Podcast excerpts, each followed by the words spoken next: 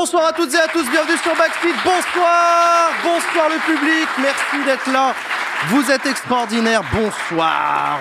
Merci d'être là dans cette émission Backseat, chers amis. On va parler de politique comme tous les soirs. Très heureux de vous retrouver euh, en direct sur Twitch. Bonsoir à vous euh, qui nous écoutez euh, en podcast et bonsoir à vous qui nous regardez aussi sur YouTube. Merci d'être là. Je suis très bien entouré dans cette émission Backseat. On va parler d'actu, d'actu avec les meilleurs. On est avec Latifa. Salut Latifa. Salut Jean. Ça va? Ça va et toi? Bah ouais, carrément. On te retrouve sur le plateau. Tu es ancienne rédactrice en chef du Bondi Blog. Directrice. Directrice, carrément. Ouais, je sais pas pourquoi j'avais écrit ça, mais ouais, directrice. Euh, et actuelle présidente d'un mouvement qui s'appelle Le Mouvement et qui est une asso qui fait la mobilisation citoyenne. Exactement. On le dit comme ça. Euh, merci à toi, Latifa, d'être avec nous euh, à nouveau. On est avec Claire aussi. Salut Claire. Salut. Ça roule Oui, très bien. Bah, contente euh, de euh, faire ce plateau avec Latifa. Bah ouais. C'est la première fois qu'on en fait un ensemble, je crois. Et puis euh, ce soir, la programmation est incroyable. Ah, Attends, c'est fou. ça a déjà super bien commencé avec Philippe Collin, mais ça va être, euh, ça va être, ça va être assez extraordinaire. Claire, tu es doctorante en sciences politiques euh, et tu fait. es euh, engagée militante écolo, ancienne candidate sous l'étiquette de la NUPES aux élections législatives de juin dernier. Euh, et avec nous également Antoine Bristiel. Salut Antoine. Salut. Ça va toi? Bah oui, là, je, je suis content de re- revenir à la maison quand même. Bah ouais, ça fait un bout de temps quand même. Un petit peu, un petit peu. Écoute, très content de te retrouver. Antoine, tu es doctorant en sciences politiques, président de l'Observatoire de l'opinion de l'Institut Jean Jaurès. On peut dire que directeur, mais président, ça me va. hein, Putain, mais je suis planté dans tout. Donc, ouais, donc t'es roi du monde, d'accord, ok. Exactement. je suis Jean Jaurès. Excuse-moi, je me suis planté. Euh, bon, écoutez, ça fait plaisir de, de vous retrouver tous les trois. Il n'y a pas eu d'émission la semaine dernière. Est-ce que vous avez des actus particulières? Est-ce que tout va bien? Euh, Tout ça, tout ça? Moi, c'est euh, Claire. comme d'habitude. Hein, euh, Comment ça la avance, ta thèse, thèse Les copies. euh, alors, ça, vraiment, ça commence à, à bien avancer. Je vais pouvoir euh, commencer à rédiger. Ouais. euh, donc, euh, voilà. Et la phase de rédaction d'une thèse, c'est un an à peu près, c'est ça Oui, c'est à peu près ça. En fait, ça dépend si on, pendant la rédaction, on revient à des phases de lecture ou si on a déjà, on est sûr de nous et qu'on file tout droit dans juste l'écriture. Est-ce qu'il fallait qu'on lise pendant la thèse? Ah, Ouais, fallait qu'on lise. Oui, voilà.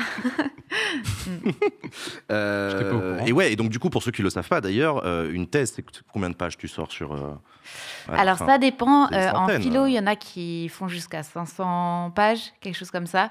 Moi, la mienne, on vise à ce qu'elle fasse dans les, dans les 400, quelque chose comme 400 ça. Donc c'est un gros pavé que personne ne lit, à part quatre personnes, littéralement. Le jury. Voilà. C'est un travail scientifique, donc tu fais progresser la recherche dans un domaine particulier. Oui, tu oui, présentes oui. ce qu'on appelle une thèse au sens premier du mot, donc tu expliques quelque Ouais. chose. Et euh, à l'issue, donc c'est examiné par un jury Oui, qui euh, valide ou pas le fait que tu as euh, bien fait ta thèse oui, c'est ça. et qui Oui. te remet le titre de docteur. De docteur, ouais. Mais normalement, quand on arrive à la soutenance, c'est que euh, le gros du travail a déjà plus ou moins été, été validé. Oui, oui, oui, le jury te fait pas réécrire. Enfin, il peut y avoir des corrections, mais c'est pas, oui, oui, pas sur le pas- fond. euh. A priori, il ne te fait pas refaire 4 ans de travail euh, ça, derrière. il te dit pas dans, dans- dans- bah, dans la semaine prochaine, il faut que tu en aies réécrit 200 pages. Parce Voilà. que là, ça, pas Ça trop. ne va pas du tout. Donc voilà, bah écoute, courage à toi, Claire. Je sais pas s'il y a des thésards dans le chat ou dans le public et tout, mais c'est un, c'est un énorme boulot. Moi, j'ai beaucoup d'admiration sur, sur ce travail. euh. Ouais, c'est un énorme la recherche, quand même, boulot. Et mais en même temps, je, on a beaucoup de chance de, de pouvoir le faire euh, parce que c'est assez, euh, c'est assez incroyable de pouvoir prendre tout ce temps-là Mm. pour plonger à fond sur un sujet et faire avancer juste, euh, enfin, amener un peu sa pierre à l'édifice euh, du, du savoir. Et comme je trouve, on est dans une période où vraiment le flux d'informations va très vite, Mm. c'est très difficile de, de construire un savoir euh, situé et, et élaboré. Et c'est vrai que le travail des chercheurs en général, et puis du coup le travail des jeunes chercheurs comme les doctorants, postdoctorants, voilà, c'est, euh, c'est, je pense, un, un travail utile et, et important. Il y a plein de doctorants dans le chat, en tout cas, ça fait plaisir. Bon courage à vous, hein, les doctorants. euh, bon courage. hein. Donc euh, voilà, Red Bull le matin, euh, Xanax le soir, euh, vous connaissez. hein. Ou l'inverse. Ou l'inverse.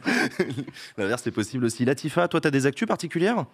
Euh, particulière au mouvement. Au mouvement, en ouais. parlerai après. hein, euh, On va en parler aussi un peu, ouais. ouais. Oui, voilà, c'est ça, parce que ça correspond un peu avec les actus, euh, avec les actus de la semaine sur des questions d'écologie euh, notamment et de pouvoir d'achat et de Tu peux nous représenter le mouvement, justement, pour ceux. Je l'ai présenté un peu vite, mais. Oui, oui, oui. En fait, le, donc, je suis directrice du Mouvement, qui est une association, donc une organisation de mobilisation citoyenne, et on fait des actions principalement en ligne, donc des pétitions, mais aussi sur le terrain.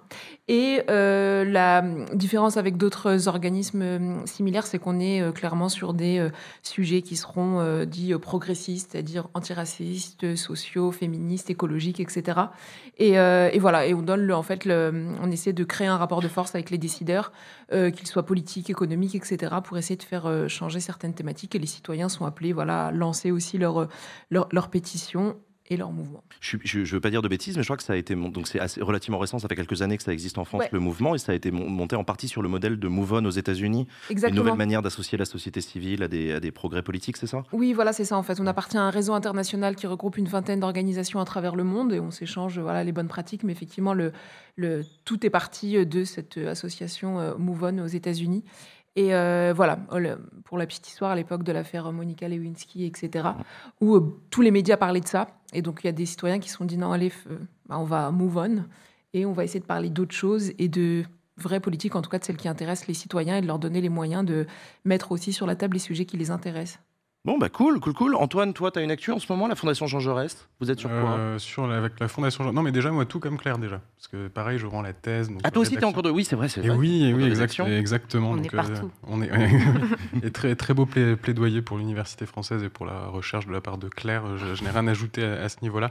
Et oui, non, sinon, Fondation Jean Jaurès, toujours euh, des notes qui sortent, observer l'opinion, tout ça, tout ça, tout ça. Tout ça, tout ça, tout ça. Et eh ben écoute, c'est très, très cool. Moi, je vous ai pas eu depuis deux semaines. Ça fait plaisir de vous retrouver. J'ai remporté une compétition de jeux vidéo. Ça s'est fait. Enfin, c'est ce que retient la légende. On a fait du surf aussi. Hein. J'ai fait du surf avec la Surfrider Foundation, effectivement. Regarde, j'ai même mis leur suite ce soir. Euh, ouais, ouais, c'est une vidéo, qui, une vidéo qui sortira le 8 juin sur ma chaîne YouTube euh, à l'occasion de la Journée mondiale de l'océan. Euh, c'était un donation goal du The Event. On est allé rencontrer une super association qui s'appelle la Surfrider Foundation à Biarritz, dans leur, dans leur dans leur QG européen. on en a profité pour faire du surf et on a surtout rencontré une super association et j'ai été sensibilisé à la pollution des milieux aquatiques. Et je, putain, ça, fait peur. Mmh. ça fait peur, mais on peut faire des trucs et c'est ça qui est cool. Et donc une très belle association. Et, euh, donc voilà, donc à retrouver bientôt. Et, euh, et puis voilà, je suis passé à la télé aussi. Euh, dans C'est à vous, j'ai remplacé euh, Patrick Cohen pendant quelques. Ouais, ouais, c'était trop, trop bien. J'ai été super bien accueilli par euh, toute l'équipe de C'est à vous. C'est un travail très particulier pour moi, une chronique de 3 minutes, je sais pas faire. mais c'était hyper bien de travailler en rédac, travailler avec d'autres personnes et tout. C'était vraiment très, très cool. Et c'est une très belle émission qu'ils font chaque jour. c'est chouette. Ouais, ouais. Mm. C'est très, très cool. T'as animé une table ronde aussi mardi soir. Ah ouais. Le Grand Continent avec François Ruffin, Paul Magnette et, Chloé Ridel. Les Chloé Ridel, la fameuse porte-parole du Parti Socialiste, absolument. Ouais, ouais, oui, On n'a jamais vu ici d'ailleurs connais pas. Non, non, mais oui, oui, c'est le Grand Continent qui est une revue euh, qui aborde aussi les questions européennes beaucoup, qui m'a proposé d'animer une table ronde. Le thème, c'était quelle doctrine et quelle stratégie pour la gauche euh, française à l'occasion des élections européennes euh, qui arrivent. Et donc, j'ai simplement animé des échanges entre François Ruffin et François Ruffin qui a lancé d'ailleurs une, une, cagnotte. Vous avez vu? Oui. Et eh, ça commence à se préciser là. Hein. On en reparlera dans Backstage de François Ruffin à l'occasion. donc voilà. Et, et hier soir, j'ai été invité par le député Émeric Caron à une réunion publique dans le 18e arrondissement, avec euh, Raquel Garrido aussi. Et le thème, c'était euh, à quoi ça sert la politique? Et c'était trop, trop bien pour moi euh, de rencontrer. Enfin voilà, c'était des habitants d'un quartier mm. super populaire de Paris qui venaient avec, avec tous leurs a priori sur la politique, et c'est complètement normal. Et c'était vraiment trop, trop cool pour moi de, de discuter en direct avec ces gens-là. C'était vraiment trop bien. Euh, et, voilà. Et je devrais pas le dire, mais euh, Caron, après, il a acheté des pizzas pour, euh, pour régaler tout le monde et ils se sont trompés. Ils ont acheté des pizzas à la viande et je trouve ça très drôle. je lui avais dit que je le dirais pas, mais en vrai, je trouve ça un peu marrant. Euh, voilà, ça arrive, il y a des échecs comme ça, c'est pas grave. Donc merci à Caron de m'avoir invité et j'espère que je le reverrai bientôt. Bon, hé les copains, je vous, parle, je vous propose qu'on parle de politique, ça vous va? Allez, Allez c'est parti, c'est parti pour les sujets de la semaine, let's go.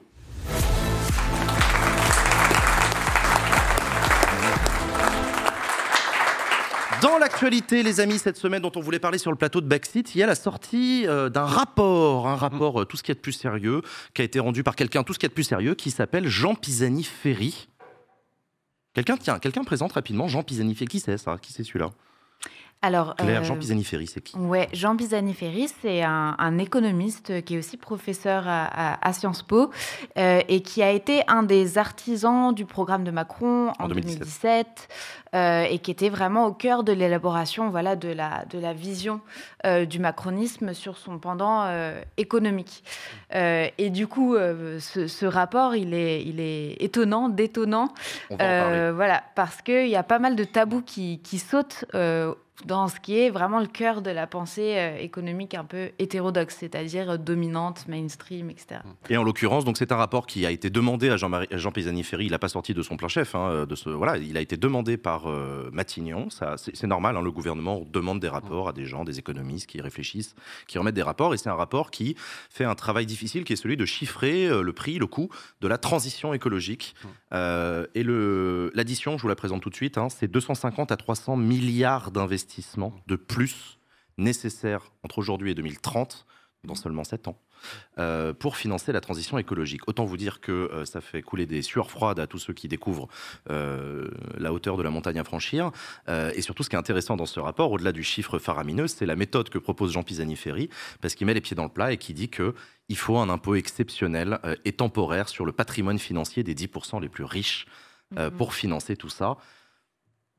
Quelle conclusion on en tire de ça déjà, Antoine? Bah, il, dit, il dit ça d'une part, et en plus de ça, il dit l'augmentation de la dette, euh, si c'est une bonne dette, euh, c'est une bonne chose, c'est pas, pas un problème. Donc il y a les deux aspects qui sont quand même euh, euh, dans les habitudes du macronisme hein, finalement.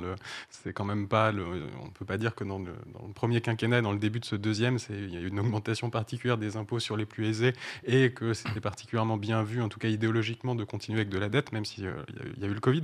Mais bon, ce que ça nous dit en gros, c'est que euh, assez clairement, on voit que les Français ils sont prêts à, la transition écologique. Tous les sondages le montrent extrêmement clairement, même quand tu. Attends, mais ça veut dire quoi ça? Bah, par exemple, est-ce que ça a un impact euh, réel quotidien? Exactement. Tu as à peu près 70% des gens qui te disent euh, il faut que le gouvernement fasse davantage, même si ça doit changer concrètement mon mode de vie. À une seule condition, c'est qu'il y ait une justice qui mmh. soit une justice sociale et une justice territoriale. C'est ce qui s'était pas passé au moment des Gilets jaunes, justement. Et c'est ce qui doit être évidemment corrigé. C'est-à-dire que pour tous les enjeux euh, écologiques qu'il y a devant nous et pour la, transition écologique qui est absolument nécessaire, il faut qu'il y ait cette justice euh, sociale et cette justice territoriale. Et de voir un rapport comme le rapport ben, de, Jean Pisani-Ferry qui va dans ce sens très clairement, ben, ça, montre, ça montre clairement une voie qui n'était pas forcément celle choisie euh, à la base par la Macronie. D'accord, c'est intéressant ça. C'est assez intéressant de savoir que l'opinion publique. Oui, clairement. Euh, mais, ce qu'elle demande, ouais, ce qu'elle demande, c'est qu'on veut être sûr que c'est tout le monde participe au menu et qu'il n'y a pas que, moi et les miens qui, racontent. toutes les générations de la même manière d'ailleurs. Il n'y a pas seulement une jeune génération climat qui serait hyper avant-gardiste sur les questions environnementales et des générations plus anciennes et les vieux, en gros, qui seraient contre des, mesures impactantes, mais toutes les générations sont prêtes à ce qu'il y ait des mesures extrêmement claires sur ces sujets-là. En tout cas, tu l'as dit, effectivement, c'est pas trop dans l'ambiance de projet d'Emmanuel Macron euh, de, de, créer un impôt euh, sur, sur, les, sur les plus euh, sur les plus riches. Il avait même fait de la suppression de l'ISF l'un de ses marqueurs hum. euh, dès, 2017. Euh, Bruno Le Maire, le, ministre, pas l'auteur, rien à voir, a d'ailleurs répondu poliment l'impôt n'est pas une solution, notre politique est de baisser la pression fiscale. Fin de citation. Donc ça, ça a le mérite d'être clair. Et quand Jean Pisani-Ferry a remis son rapport à Elisabeth Borne et Emmanuel Macron, ils ont, ils ont, ils ont dit merci, monsieur. Puis ils n'ont pas dit grand-chose de plus. Tu sens, non, mais tu sens quand même une espèce de réticence à ce rapport. Ah ben, ils se fait avoir. Ils ont, ils ont commencé un rapport à l'économiste qui eux mm. pensaient être le plus proche d'eux, ils se sont dit, il va pondre un truc qu'on va pouvoir à peu près appliquer, bah, pas vraiment. Donc, euh, non, mais un, autre élément qui est intéressant dans, ce rapport, euh, déjà, enfin, il est porté par, il a été euh, écrit dans le cadre de France Stratégie, qui est une instance mm. qui produit, voilà, des, rapports, etc., sur un certain nombre de sujets. De sujets. c'est lié au gouvernement. Donc, les rapports sont commandés par le gouvernement. Et en fait, euh, cette instance, France Stratégie, c'est euh, l'héritière du, du, commissariat général au plan. Voilà, donc c'est devenu d'instance de, qui pilote euh, mmh. la machine économique, c'est devenu une instance qui produit des rapports qui n'ont pas toujours le pilotage de l'économie. mais c'est ça qui est intéressant aussi, c'est que euh, Jean Pisani-Ferry, c'est quelqu'un qui, normalement, va plutôt être en faveur de, euh, y compris pour des questions comme la transition écologique, le rôle premier des innovations technologiques et surtout le rôle du marché. C'est un, un libéral. Mmh. Et là, j'ai trouvé une phrase qui, je trouve, emblématise enfin résume bien euh, l'esprit du rapport. Il dit pour escalader le mur d'investissement, il faudra que la transition soit pilotée par les politiques publiques et non par les innovations technologiques et les marchés, car l'enjeu central pour embarquer les Français sera l'équité des mesures prises. Donc en fait, c'est un changement de mmh. logiciel aussi sur la manière dont on considère mmh. le rapport entre le marché et l'État. Ouais, et ouais. cette marche-là, je suis pas sûre que la Macronie, à l'heure actuelle, elle est vraiment prête à le. À Alors la oui et non, parce que Même si euh, on parle beaucoup de Hmm. planification. Bah, justement, ça reprend le, le- le- le discours. Enfin, on- tu seras quand même d'accord avec moi pour dire qu'entre le Macron de 2017, qui hurlait de rire quand on parlait de planification, qui est un mot ultra soviétique, intolérable, Mm. tellement années 50 que c'est mort, on planifiera jamais dans ce pays, on va laisser le marché faire. Euh, je caricature à peine, hein, c'était le discours de, de 2017. Euh, il parlait même du modèle Amish en parlant des écolos, etc. Et puis ensuite, bah, vous connaissez la suite de l'histoire, hein, Covid, guerre en Ukraine. euh, Et maintenant, il faut et- et- baisser le chauffage de 1 degré. et, et- et puis, et puis- alors déjà, il y a ça. Et puis surtout, la le mot planification est utilisé tout le temps par Emmanuel Macron, qui en fait un- quasiment un leitmotiv de sa politique. Donc le chiffre, j'ai l'impression qu'il commence à être fait. Oui, mais en fait, pour, il ne faut pas qu'il y ait juste le mot. Mm. Euh, pour le moment, c'est un élément de langage, c'est un élément de communication. Euh, C'est une ce petite qu'il victoire, faut, c'est que que euh, les investissements soient mis en place, qu'ils soient non seulement mis en place, mais pilotés du point A Mm. au point B. En fait, si on déverse juste sur les industries euh, des subventions en leur disant euh, euh, décarbonez-vous, euh, quelle garantie on a que en fait ils vont le faire Mm. Donc il y a la question du vraiment de du, du pilotage euh, d'un point je- A ouais. à un point B par l'État, et il faut pour ça que l'État ait des moyens humains. Mm. Euh, et en fait, on est plutôt dans un moment où l'État, euh, enfin, s'auto-saborde, enfin, il, il- il Oui, oui, je vois ce sort d'une période où il s'est auto-sabordé.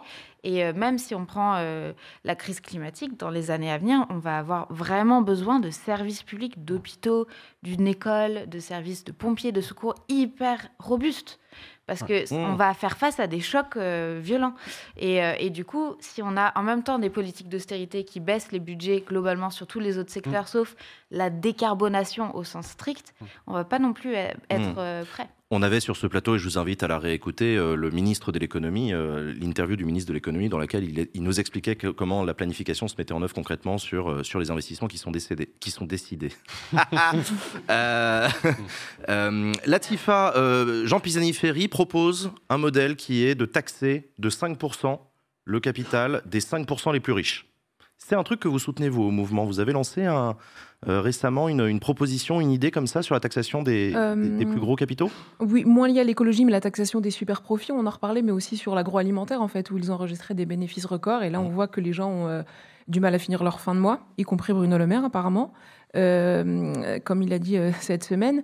Donc, euh, il y a ce- cette question-là, en fait, qui rejoint la, la question de justice sociale et, et d'équité. Et plus Ouais. spécifiquement sur l'écologie, c'est très simple. C'est que, à l'échelle nationale comme à l'échelle internationale, les très riches polluent plus que les très pauvres.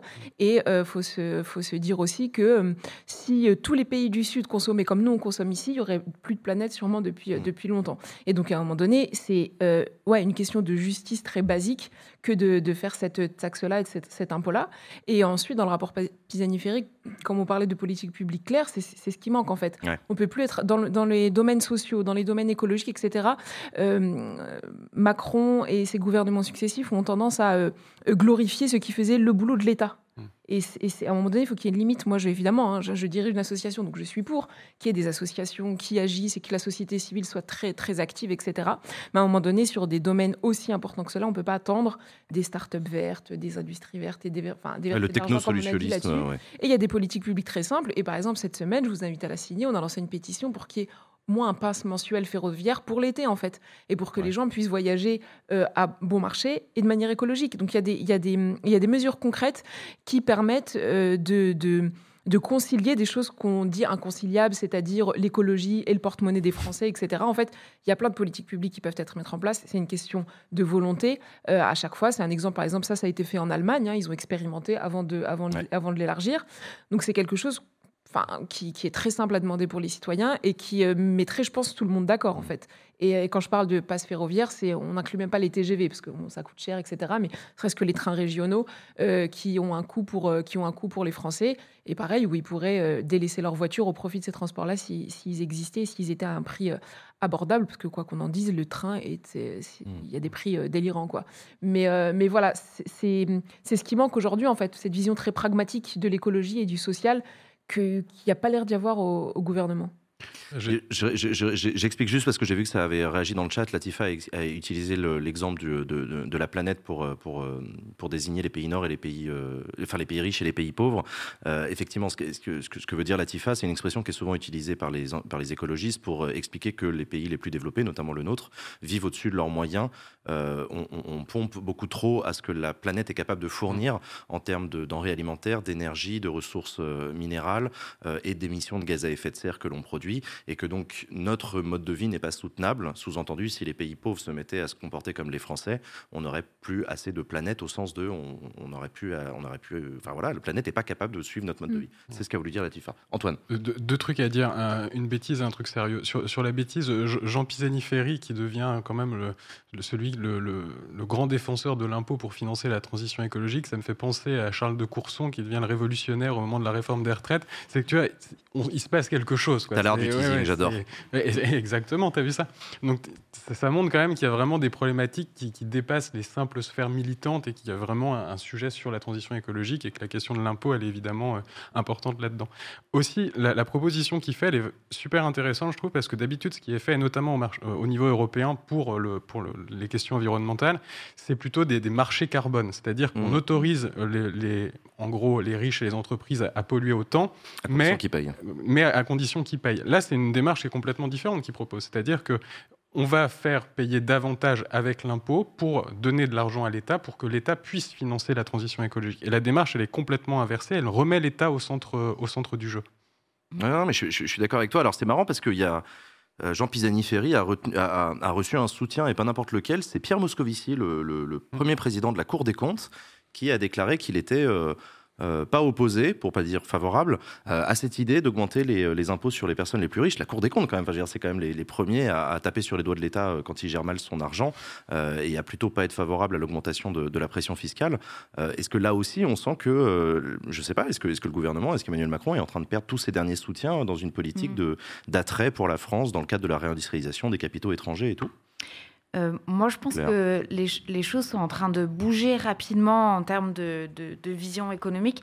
Et même il y a quelques jours, euh, euh, au niveau de l'Union européenne, il y a eu un, sommet qui a été organisé intitulé Beyond Growth, donc au-delà de la croissance, par-delà de la mhm. croissance, pour en fait discuter des, des autres modèles économique qu'on pourrait mettre en place pour qu'il soit compatible avec euh, euh, l'impératif de la transition écologique et qui implique pas forcément euh, la, mm. croissance économique. Donc, en fait, dans plein de cercles, y compris en sciences sociales, en sciences économiques, il y a vraiment des, des choses assez innovantes et, assez essentielles qui sont en train de se, se développer. Et c'est vrai que par rapport à ça, vraiment, la Macronie, elle est, elle est très ringarde, en fait, dans sa manière mm. d'envisager l'économie. Enfin, ils nous, enfin, ils nous refont de enfin, c'est de l'austérité néolibérale euh, euh, assez classique. Et là, s'il a teinté du coup euh, du, d'un programme d'investissement vert, hmm. mais sans vraiment refondre le, rôle de l'État.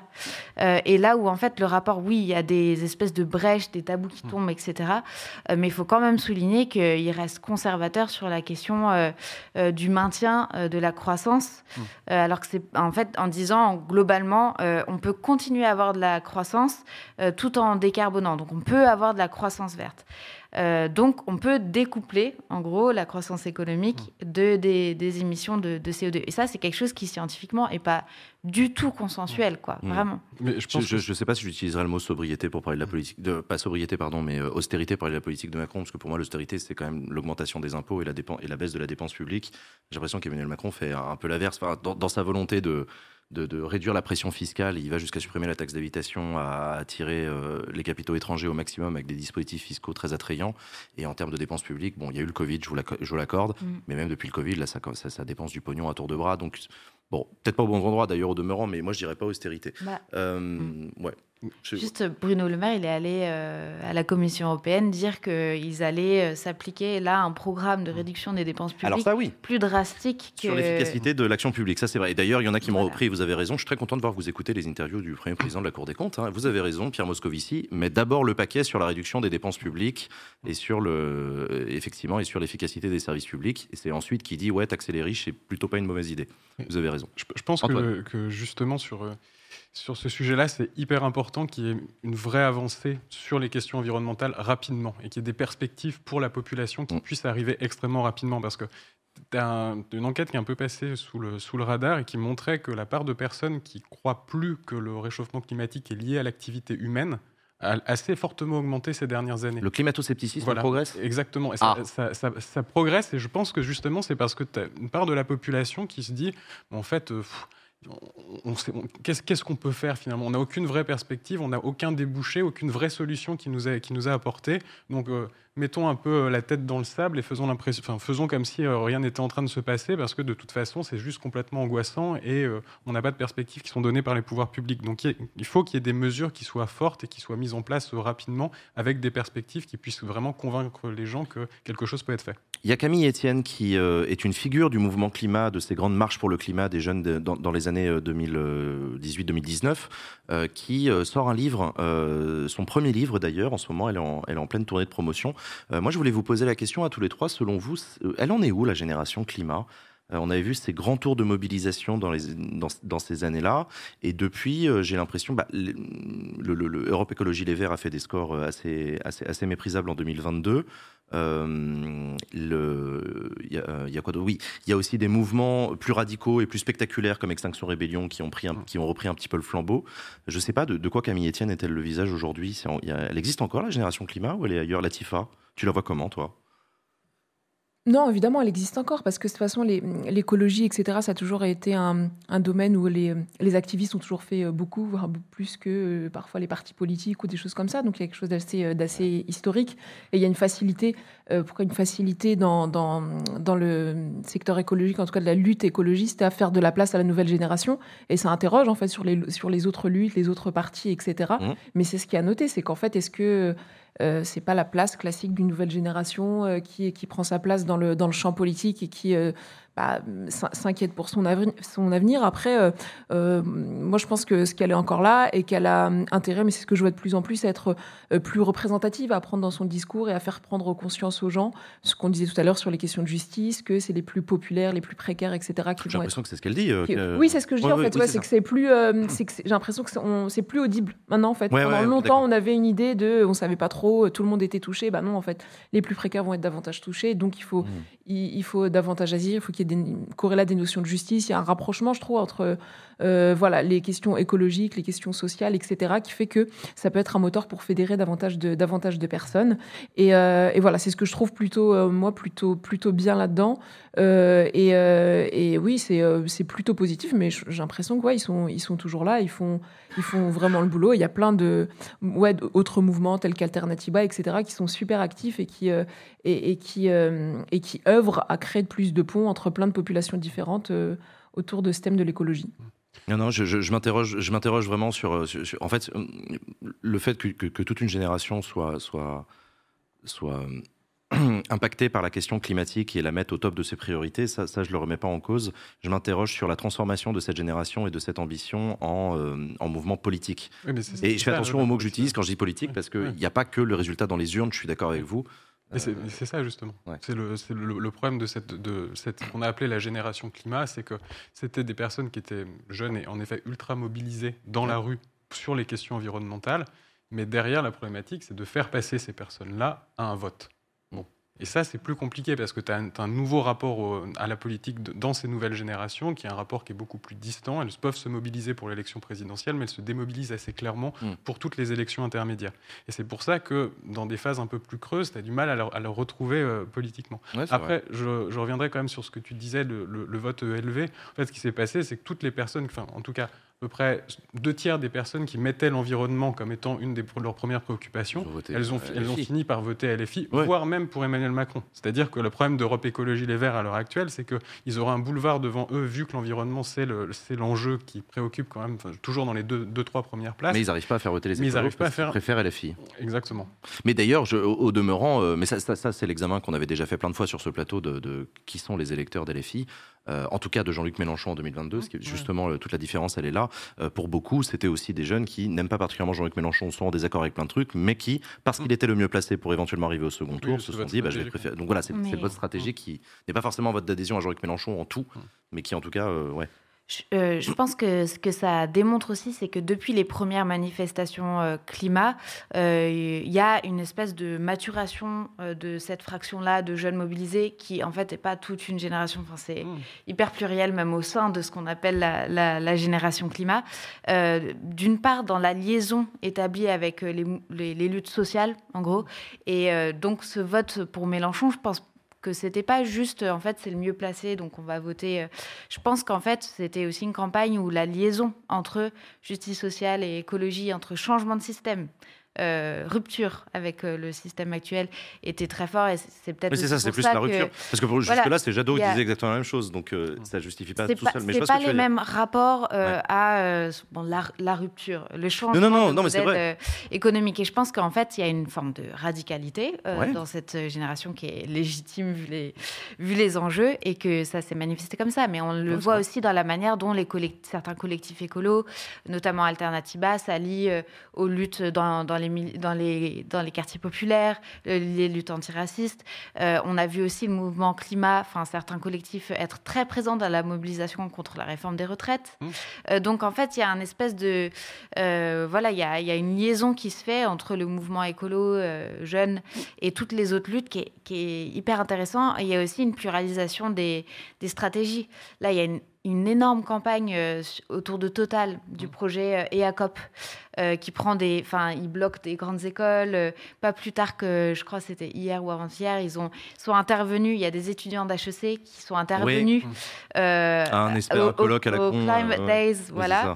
Et en fait, ils ont fait une espèce de cérémonie un peu parodique parce qu'ils avaient pouillané le président de Shell devant eux. Et ils, leur ont, remis des, oui. Ils ont remis du coup le, le, le prix du, du meilleur hypocrite climatique ou quelque chose comme ça. Enfin, il faut regarder la séquence vidéo, elle est assez précieuse. Et je crois qu'il y a l'Assemblée Générale de Total demain, demain qui va voilà, il y a une manif. Ouais. Mais donc, en fait, il y a aussi dans les grandes écoles, donc dans tout ce qui, en fait, doit après, enfin, tout ce qui, ce que les, les ceux qui doivent être cadres, qui hmm. doivent être ingénieurs, qui doivent faire euh, oui, marcher la, hmm. la, machine, il y a aussi une résistance et une volonté ouais.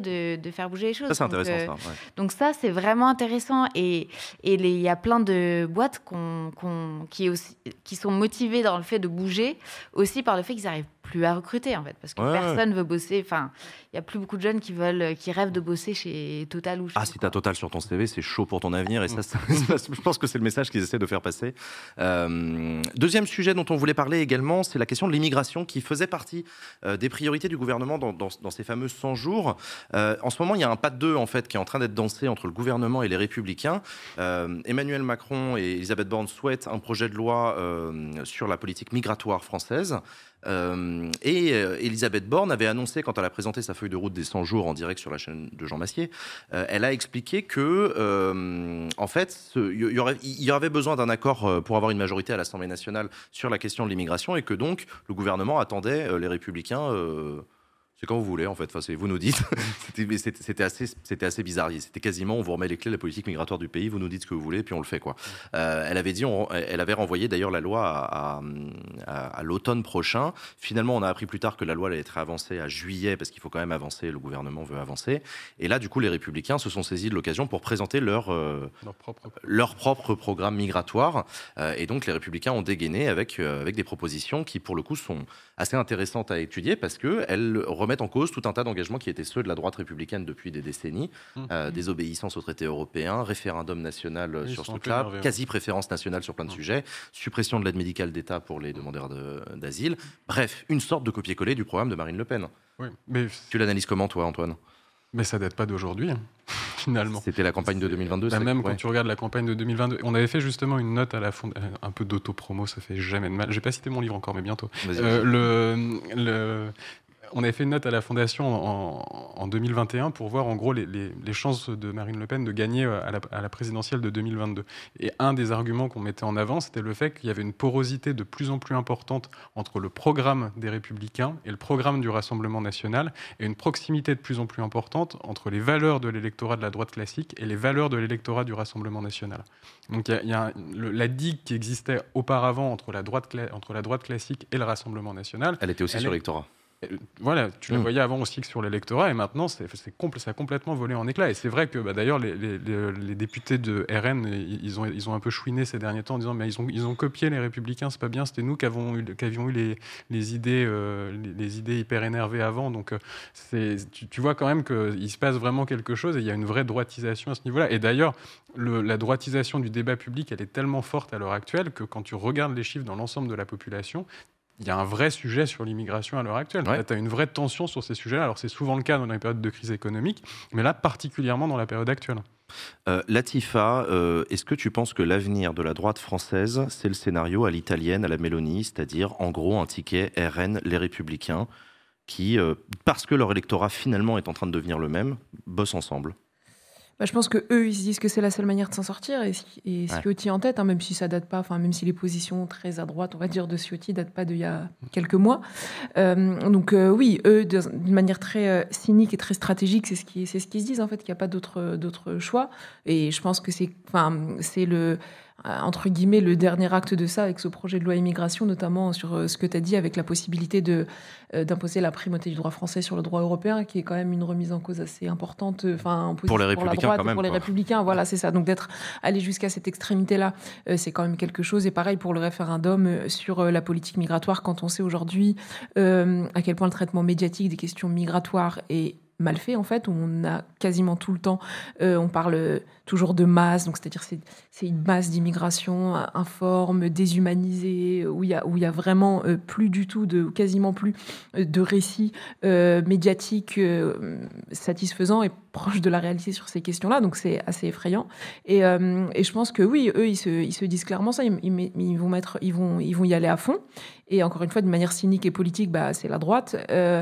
Euh, et, euh, et ils ont fait ça au fil du temps euh, jus- jusqu'à en arriver là. Le- la question, c'est euh, jusqu'où la Macronie sera prête à aller euh, pour avoir un texte qui passe, en fait, et jusque qu'est-ce qu'elle va céder aux Républicains, Mm. juste pour avoir un texte qu'ils auront réussi à voter euh, sur quelque chose entre guillemets d'important pour les Français, parce que ça, je remets, je remets toujours ça en cause. Mais, euh, mais ouais, ça c'est assez, c'est assez effrayant d'une manière, d'une manière générale. En plus, quand on sait que, pourtant, dans le projet de loi de, euh, du, ministre de l'Intérieur, il y avait toute une question aussi sur euh, bah, les emplois qui qu'il va bien falloir pourvoir et avec de, la, main-d'œuvre immigrée. Euh, et donc, le fait que, bah, ouais, en France aujourd'hui, il y a énormément de personnes qui travaillent qui sont sans papier ou qui sont et qui donc il va bien falloir faire quelque chose. Mais ouais c'est très cynique en fait tout ce tout ce timing autour autour de cette question là qu'on juge toujours importante. Mais là aujourd'hui si on se penche dans les faits et si on va sais pas par exemple euh, sur les chantiers pour les JO par exemple qui Ouais. viendront dans un an euh, je pense qu'on pourra trouver une orientation un peu moins à droite pour cette histoire d'immigration. euh. Oui, c'est possible. Voilà. Ouais, ça, ça demande de créer un récit et peut-être à la gauche d'être audible aussi euh, sur Ouais, ce sujet-là. La gauche que- qui aujourd'hui s'engueule sur d'autres sujets que sur la question de l'intégration et du multiculturalisme euh, par rapport à celle des années 90-2000. Effectivement, ça a un peu changé de ce point de vue-là. Mais je, je vois, je- j'entends ce que tu dis, c'est-à-dire qu'il y a aussi un jeu un peu cynique des républicains qui ont parfaitement compris qu'ils avaient le pouvoir de faire monter les enchères assez violemment. On reparlera de la deuxième partie de cette émission. En ce moment, ça vaut cher le vote les républicains pour le gouvernement. Donc c'est la course à l'échalote, à la proposition la plus radicale. Mais, mais, je, mais je comprends, c'est Thomas Legrand, le journaliste de Libération, euh, qui, qui propose euh, aujourd'hui dans son billet politique l'idée, euh, l'éditorialiste pardon, de Libération, qui propose cette idée de dire qu'en fait l'abandon du cordon sanitaire entre la droite et l'extrême droite est en train d'arriver à un point tel que lui commence carrément à se dire en fait on va avoir un ticket Marine Le Pen, Laurent Wauquiez. Mm. euh, en 2022, quoi, avec Marine Le Pen, présidente de la République, et Laurent Wauquiez qui apportera la caution énarque prête à gouverner. quoi. Oui, 2027 J'ai dit quoi? 22. Oui, non, oui, Mais- 2027. Donc, mais, euh, euh, ouais. mais oui, ouais, c'est acquis en fait. Il n'y a aucune. euh, Ouais, En fait, il n'y a aucune volonté politique, aucune vision, aucun. Ouais, un peu point sur la table en disant non, on va pas se jouer à ce jeu-là parce que là, ça va trop loin et nous, on veut pas aller là. Euh, et, euh, et ouais, c'est moi je trouve ça, je trouve ça assez. euh, Enfin, je sais pas si je trouve ça assez dingue ou si en fait je suis, je suis malheureusement pas euh, pas surprise euh, d'un point de vue purement stratégie politique. Mm. Euh, moi, je pense que Claire on avait, on avait toute cette interrogation pendant toute la, la phase de la réforme des retraites sur, euh, en fait, euh, LR, ils sont un peu le cul entre deux chaises, on ne sait pas dans quelle direction ils vont aller. Eux Et là, plus. quelque part, ils ont clarifié les choses, c'est-à-dire qu'ils font de l'extrême droite. Enfin, je veux dire, Sur pas la question migratoire, oui. oui. Oui, mais en fait, c'est des sujets qui sont absolument déterminant en termes de, vision euh, de la communauté politique. Là, il y a des mots qui sont, qui sont gravissimes. Enfin, il, parle d'intégrité de la nation, etc. Enfin, mmh. il y a vraiment des choses qui sont du, racisme, euh, enfin, qui, avec teinté de, racisme, qui sont extrêmement graves. Et en fait, sur la question de en fait, comment c'est perçu ce débat. Et du coup, dans, dans l'opinion, euh, à quel point c'est acceptable de, de, mettre en place des politiques qui sont euh, aussi violentes. Mais la parole politique, elle a une responsabilité immense là-dedans. Mmh. Je veux dire, la campagne de 2022 de Zemmour, elle a, été, elle a eu des incidences, mais très concrètes, je pense, dans le quotidien de plein de gens. Mmh. La montée, la, la normalisation ah, de de cette notion de, grand remplacement. Euh, Zemmour, il, fait des médias, maintenant plus personne le reprend sur cette notion de grand remplacement. Je veux dire, il y a clairement des digues qui sont en train de céder, et même dans la réaction euh, de, la Macronie euh, à, ces deux propositions de loi, c'est plus sur le ton ah c'est pas raisonnable et c'est pas réalisable. Il n'y a même pas un, sursaut de en fait sur le sur le fond sur les des propositions de loi, loi d'extrême droite qui veulent changer le socle constitutionnel, qui remettent en cause les droits humains assez fondamentaux auxquels on est engagé. Enfin, il y a, je je sais pas à quel point euh, c'est une pente très glissante ces choses-là et on discerne pas toujours euh, les, les, étapes de, de, d'à quel point on, glisse vers, euh, vers une situation qui peut devenir très catastrophique et permettre à l'extrême droite d'arriver au pouvoir. Mais, mais là, j'ai l'impression que y a, ça, ça, va de plus en plus vite, quoi, et que personne tape du poing sur la table pour établir. Euh... Et tu as raison sur cette idée de valeur, hein, justement. C'est-à-dire que tu as l'impression que les partis politiques, maintenant, ils font de la politique en regardant les sondages, en se disant Ok, sur les questions migratoires, effectivement, tu as une tension dans l'opinion publique sur ces sujets-là. Mais on, sait, en particulier sur ces sujets-là, que la façon dont les politiques se positionnent et, en parlent, ça va avoir des influences ultra, enfin, majeures sur la façon dont l'opinion le, se politise et perçoit ces questions-là. Et, à aucun moment, ils se disent, oui, mais c'est quand même pas les républicains, c'est pas nos valeurs de mettre ça en avant et d'avoir les positions sur ces mmh. sujets, en particulier quand ils remettent en, enfin, en mmh. cause le, côté européen et maintenant avec la primauté du droit national sur le droit européen. C'est exactement à l'inverse de toutes les positions qu'ils ont prises dans leur histoire politique. Mais c'est cette façon de, faire de la politique maintenant, ça a quand même des effets assez délétères, comme tu le disais très justement, Claire. Euh, et sur la perception par l'opinion publique de ces, euh, de ces enjeux, il y a aussi la question de comment sont traitées les violences euh, contre les élus, notamment on parle de Saint-Brévin récemment. je me permets de vous renvoyer vers un, chroniqueur télé célèbre qui s'appelle Usul. qui... Ah, c'était ce soir avec Karim Rissouli, non? Avec Karim Rissouli, exactement, ouais, et qui en a parlé du coup sur le plateau de C'est ce soir, et qui en a fait aussi une chronique sur Mediapart qui s'appelle Ouvrez les guillemets. Donc à regarder sur ce sujet, mais ça, ça pose aussi la question la stratégie euh, euh, du renvoi dos à dos de l'extrême droite contre l'extrême gauche. Et je mets des guillemets à la notion d'extrême gauche, puisque en fonction de qui parle, ça je vous l'ai toujours expliqué, en fonction de qui parle, euh, on ne met pas tous la même chose dedans. Et, voilà. Et donc. C'est aussi un enjeu, un enjeu intéressant où tu as l'impression que là aussi il y a une radicalisation de la Macronie sur l'arc républicain se résume à nous. Parce que qu'à un moment, si tu exclus les républicains qui maintenant sont dans les bras de Marine Le Pen et que tu fais de l'ensemble de la NUPES euh, une ultra-gauche, ultra-violente et, terroriste, eh ben, il reste plus que qui? Enfin, tu vois, c'est qu'en fait, oui, c'est ça. Il y a le côté le vote raisonnable, c'est nous. Ce qui a toujours été un peu le discours de beaucoup de politiques, c'est par en soi condamnable. Mais là, tu arrives à un extrême assez, euh, assez flippant, je trouve. Ouais.